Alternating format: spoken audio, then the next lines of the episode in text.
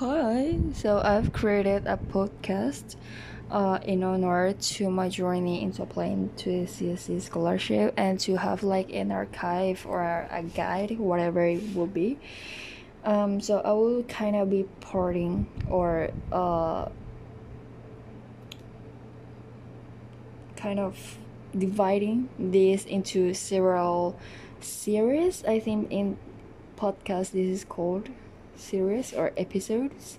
And I don't know yet which will be the episodes but I will be like putting them in chronological order. So you will know which one to hear first and which one to hear uh, later. So yeah. Hope. Hope this won't be as shit as I as I'm visualizing because I am a mess in trying to explain myself. So yeah, hope you enjoy it.